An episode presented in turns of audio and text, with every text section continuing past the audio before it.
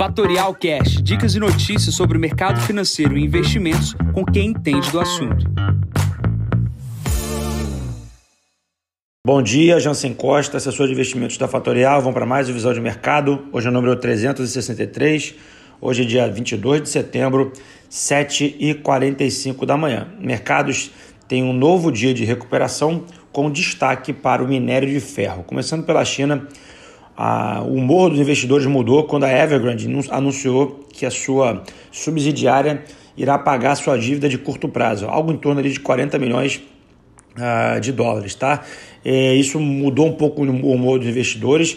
Ainda há uma divergência entre o que vai acontecer com a companhia, se vai quebrar, se não vai quebrar, como é que vai ser tratado esse processo uh, na China. Porém, o que é importante, cada dia que passa, cada momento que a gente vai vivendo, a gente vai uh, tendo mais informação.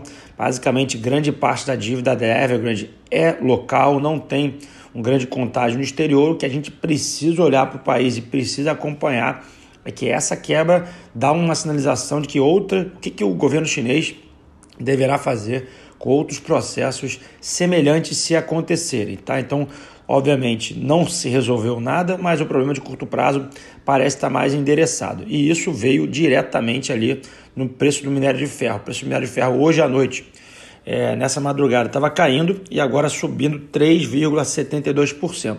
Já vou falar da importância desse preço do minério de ferro daqui a pouco. Falando aqui um pouco sobre os Estados Unidos, a gente tem a decisão da taxa de juros lá em mais nove países no mundo inteiro. Isso acontece hoje às três horas da tarde. Não é esperado nenhum tipo uh, de mudança em sinalização uh, do Banco Central americano. Qualquer tipo de mudança vai gerar uh, apreensão e vai gerar temor dos investidores. Então a gente precisa ficar de olho se não vai se tocar em assunto de China, se não vai se tocar em assunto de nada novo aqui na, no dia de hoje, tá? Olhando um pouco para o Brasil, bastante informação no dia de hoje. A gente tem a decisão dos juros do Copom no final do dia, a expectativa é de 1%. Chama também a atenção de uma, uh, uma reportagem, na verdade, de um artigo escrito pelo Luiz Portela, que é o gestor da Novos Capital, falando um pouco sobre a decisão do Copom, o que, que ele acha. Acho que vale todo mundo ler aqui no valor.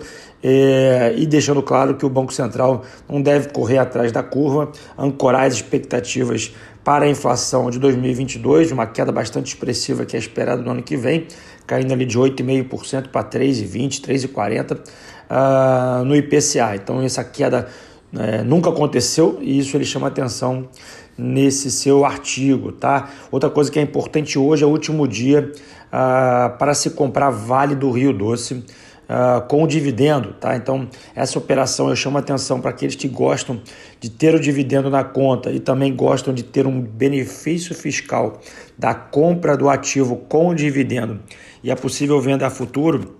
Se tem dúvida de como fazer isso, entre em contato aqui com a gente que a gente explica como é que dá para uh, ah, ganhar nesse tipo de operação, nesse benefício fiscal. Outra questão também bastante importante no dia de hoje é o alinhamento ali com o processo de precatório.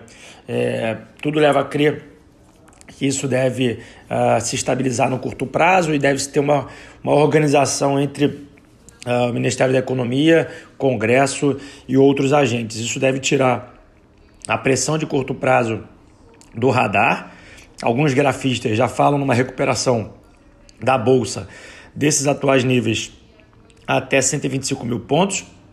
E a gente precisa ver como é que isso vai se dar aí no mercado. Tá? O que se tem hoje é um dia com alta volatilidade, chama atenção disso.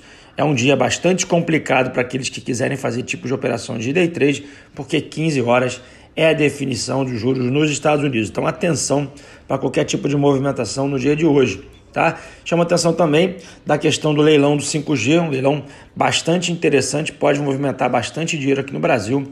Atenção, é reportagem do valor do dia de hoje. Deve movimentar o setor de telecomunicações aqui na Bolsa. Está chamando atenção para a agenda, 11h30 da manhã, estoques de petróleo, petróleo esse que não arrefeceu uh, como minério, e 15 horas a taxa de juros do Fed. Nesse momento, S&P 4.366 pontos, sobe 0,59%, abaixo do que estava ontem o mercado na abertura do dia. O VIX praticamente estável, 23 pontos. Chamo destaque para o petróleo, que está a 75 dólares e 38 do tipo Brent, e o Bitcoin com uma nova queda de 3%, 42.122 dólares, tá? É, indo na contramão aí dos mercados. Bom, fico por aqui desejando a todos uma ótima quarta-feira. Cuidado com a volatilidade. Encontro vocês amanhã para mais um podcast. Bom dia a todos, ótimos negócios. Tchau, tchau.